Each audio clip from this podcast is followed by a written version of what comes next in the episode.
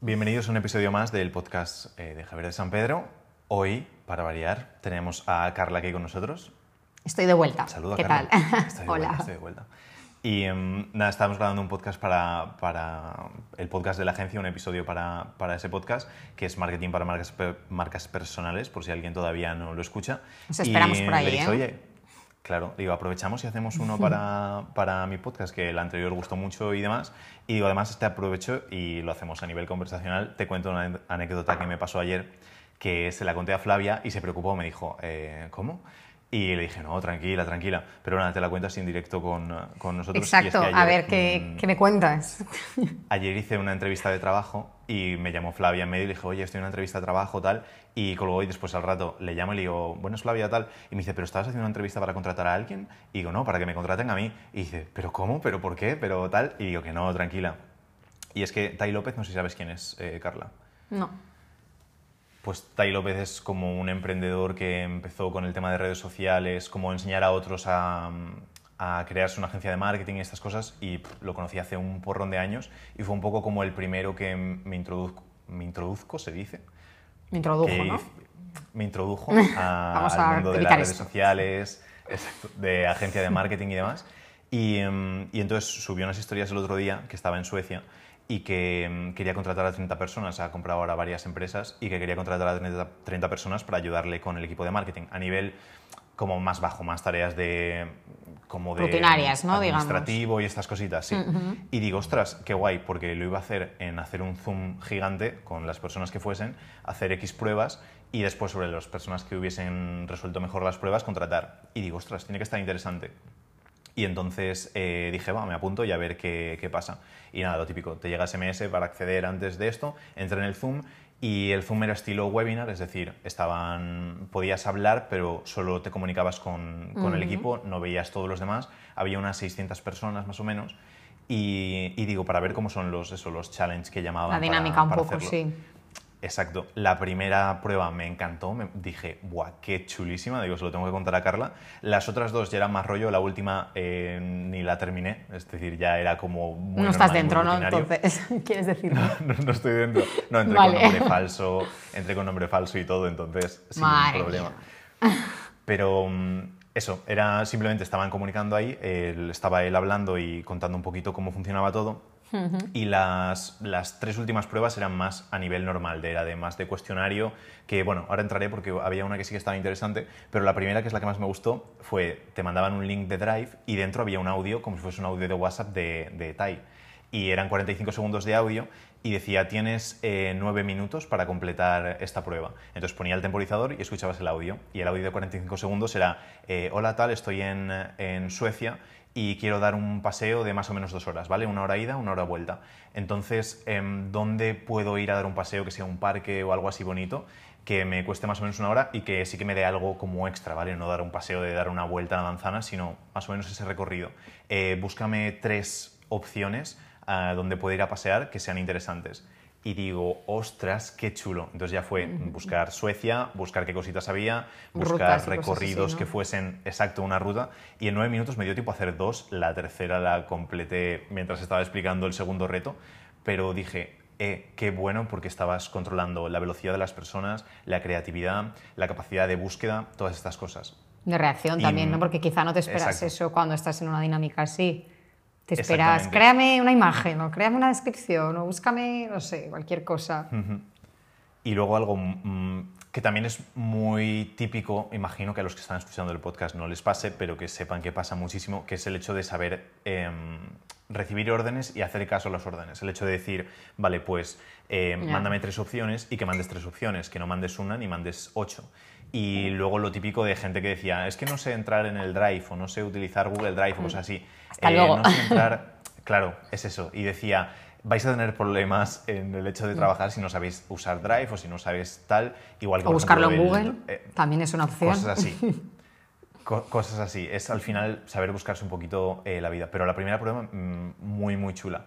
La segunda era entrar en zara.com y en dos frases decir que mejorarías de, de la web. Ostras, y me metí, nunca me había metido en la web de Zara, creo. La web de o Zara es una pasada. años. Está muy, muy está bien. chula, está al nivel pero de es Apple. muy difícil, pero es muy difícil de entender, ¿eh? Por lo menos cuando me metí en la de Estados Unidos. Pero porque no te luego- sueles meter. Claro, ya, puede ser. Yo me la sé, te la puedo y- dibujar. Sí, pues O estaba sea, con una amiga pero porque y es una web que, que me parece que está muy bien hecha y que encima cada vez transmite una imagen más premium. O sea, que ya no parece Ajá. Eh, el Zara que conocíamos de aquí debajo de la esquina. Parece que estés entrando en Valenciaga. Exacto, eso, eso es lo que estaba comentando. Pues estaba con una amiga haciéndolo y le dije, ostras, y me dice, hay muchos influencers que siempre se quejan de la web de Zara, como que es un poco compleja, porque cuando entré había como un vídeo en un inicio Sí. y tenías que hacer clic a ese vídeo, que era como un GIF, para entrar a la ropa de mujer, pero en ningún momento te ponía que había nada de ropa de mujer. Entonces, para mí eso fue como un poco raro y luego tenías como escrito hombre en un ladito en pequeño y niños en otro ladito en pequeño para entrar a las Y mascotas ahora. prendas de ropa y mascotas también, vale. Pues Pets Collection. mm, me parecía curioso.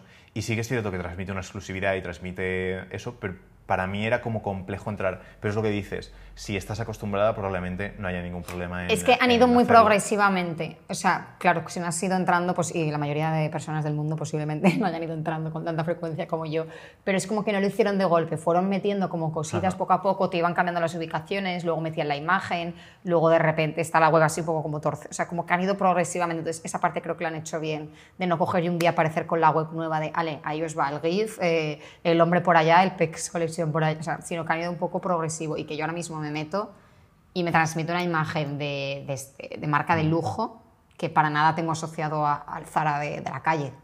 Entonces, por Sí, esa eso parte, totalmente. bueno, hay un Bueno, es pelín que de Zara incoherencia ahí, pero en, está no- bien. En otros países sí que es una marca como Sí, sí, por premium. eso. Aquí es mm, En España somos los que vamos un pelín más perdidos con, con la coherencia de marca, ¿no? De lo que hay un poco de- en la calle y lo que hay en la web, pero exacto lo que tú dices. A nivel internacional creo que es bastante más acorde la imagen. Pues eso, una prueba también chula. Y las Bueno, ¿y qué pusiste dos- entonces de cambiar o no nos lo vas a decir? Eh, puse eso, que no quería perder eh, la exclusividad, es decir, se nota que es una web exclusiva y que no quería perderla, pero sí que me parecía que faltaba un poco de dirección. Que, por ejemplo, habría probablemente al entrar que ya apareciesen ciertas prendas. Eh, es que la comparé un poco con Asos. Esto en dos frases, ¿vale? Tampoco hice mucho. Pero dije, Asos sí que tiene más dirección. Sí que es cierto que Asos parece más tienda online eh, de batalla, de que Sí. entras y están todas las prendas y está rebajas. De y retail a muerte. Mm. grandes. Exacto. Que tampoco era eso, pero sí que hubiese un poco de dirección. Que cuando entrases, si el 90% de la gente que entra son mujeres, que ya directamente cuando entrases, entrases y vieses eh, ya cosas de mujer o que haciendo scroll Mm. pudieses ya encontrar la parte de mujer y luego que hubiese un poco más de Mm. claridad para entrar tanto a hombre como a niños. Porque ya te digo, era muy pequeño, no tenía que Sí, hacer sí, zoom, sí. pero casi. Entonces, eh, fueron las dos cositas, vamos, en dos frases no puedes poner mucho, entonces fueron las dos cosas que, que remarqué. Bien, Eh, bien. La tercera prueba era de personalidad, que también me parecía muy interesante, que me mandaron los resultados hasta por mail, los tendré por ahí. ¿En serio? Y sí, y era como de personalidad, te hacían un test que era típico eso de, eh, creo que nunca hay que contar la verdad si mm, a una persona que no esto, si no tiene ningún fin para conseguir el objetivo, cosas así. Eh, me considero una persona modesta, eh, no tengo miedo a tal. Era un montón de preguntas de ese estilo, pero para tema de personalidad, súper importante, cosas que pasamos o solemos pasar por alto cuando contratamos a alguien o cuando buscamos eh, colaboradores o lo que sea. Y la última era más que, uff, era en inglés y me costó mucho, pero era más estilo gramática, eh, matemáticas, cálculo mental y estas cositas.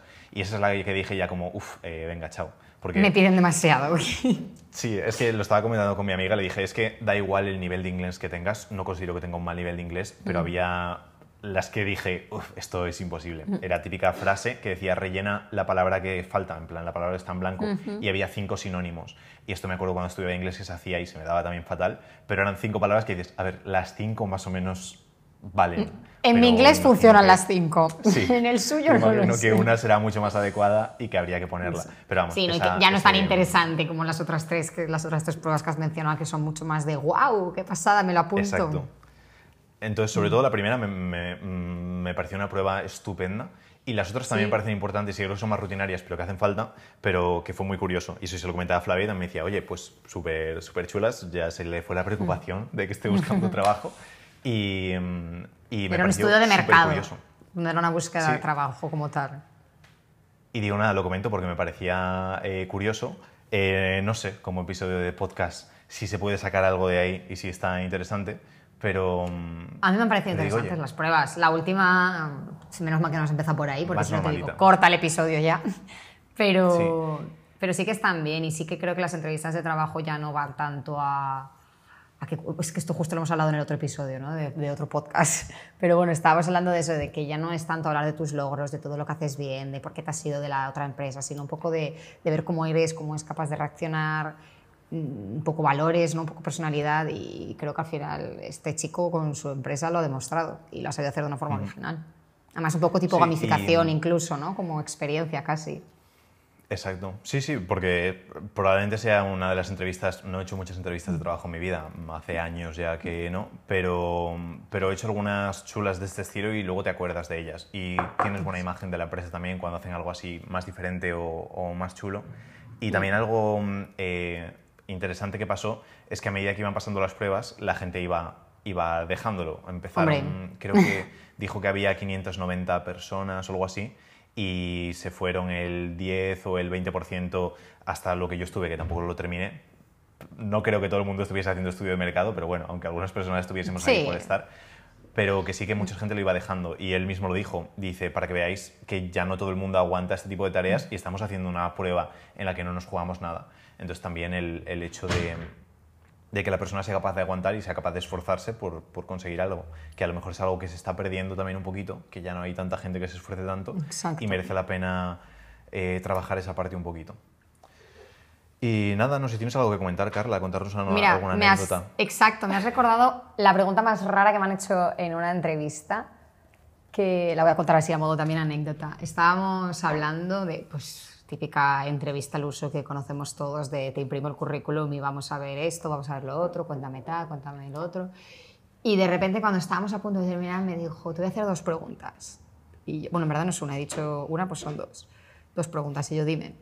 Y yo, claro, ya me esperaba pues algo de mi vida, de cómo soy, de cómo reacciono, cosas de estas, ¿no? Y me dice, la primera, ¿cuántas pelotas de tenis caben en esta habitación? Y yo, Ojo. ¿esto? Le digo, ¿pero eh, en base a qué? Le digo, pelotas de tenis. Dice, no lo sé, quiero saber cómo lo razonarías y dime algo más o menos. Ahí la primera. No, no recuerdo bien qué dije, ¿vale? No sé ni cómo hice el cálculo, la verdad. No sé si dije 100 o 100 mil, pero bueno, era para ver cómo, cómo razonaba un poco, ¿no? Y luego la siguiente, en el mismo tono, fue, eh, ¿cuántas gasolineras me dirías que hay en España? Y lo mismo, yo dije, ¿perdona? Yo qué sé. Y me dijo, no, yo- nadie lo sabe. Me dice, lo que quiero es que me digas qué pensarías, en qué te fijarías y que me hagas un poco como la resolución del problema, aunque evidentemente no te acerques a la cifra, pero que ni- no me digas una barbaridad ni por encima ni por debajo. Y yo, madre mía, digo, pero estas preguntas, ¿qué son? Y me dice, Mamma no, mía. inesperadas, ¿no? Y hombre, no, sí, desde luego, inesperadas, porque desde luego el puesto no era ni en una gasolinera ni en un club de tenis, ¿vale? O sea, no tenía nada que ver con eso. Pero me dice, no, es para, para ver un poco, ¿no? Cómo, pues, cómo piensas, en qué te fijas, y yo, vale. Ya la reacción. Después no sé hasta qué punto la gente sabe evaluar esas respuestas. Claro, es que eso es lo también- que yo me planteo también decir, oye, ¿y tú qué criterio tienes para valorar la respuesta?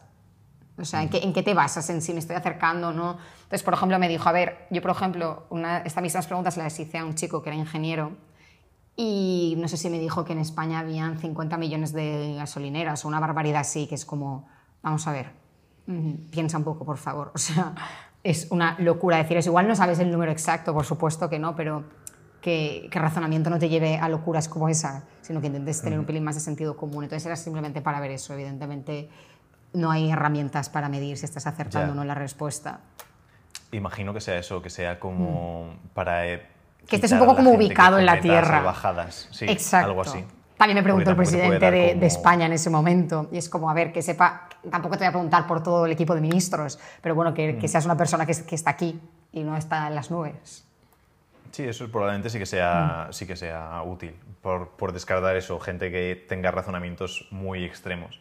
Pero no Exacto. sé. Oye, y como curiosidad, bueno, es que yo no me acuerdo cómo fue nuestra entrevista, pero como curiosidad, si alguien lo quiere saber, Carla me habló por Instagram, por mensaje Exacto. privado, y hicimos entrevista. Y luego yo creo que tuvimos entrevista normal y corriente, de preguntas normales, pero no me acuerdo exactamente. Es que fue Estaba pensándolo mientras hablabas, sí. Pero bueno, oye, empezar por Instagram ya empieza como una forma distinta. Sí, oye, sí, ya es interesante.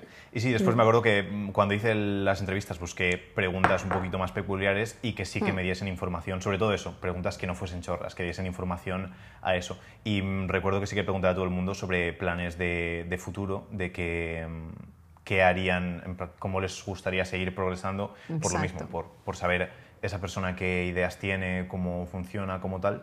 Y, mm, y sí que es interesante. Y luego buscar en Google. Es decir, si tienes que hacer alguna entrevista, pues buscar en Google preguntas que te vayan a dar información que sean relevante para ti. Y así no tengas que preguntarle cuántas pelotas de tenis hay para saber si una persona está loca o no.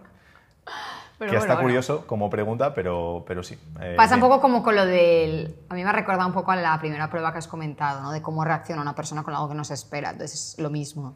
de, de repente me da una, una entrevista de trabajo, te pregunto cuántas pelotas de tenis caben en esta habitación y como poco te descoloco. Entonces a partir de ahí ya sí que me fijo si te pones a llorar. Pues sí, yo qué sé, ¿qué, qué haces? Entonces me sirve un pelín como quien hace ¡pum! un susto, pero con palabras. O sea que bueno, está interesante como experiencia. Oye, súper curioso.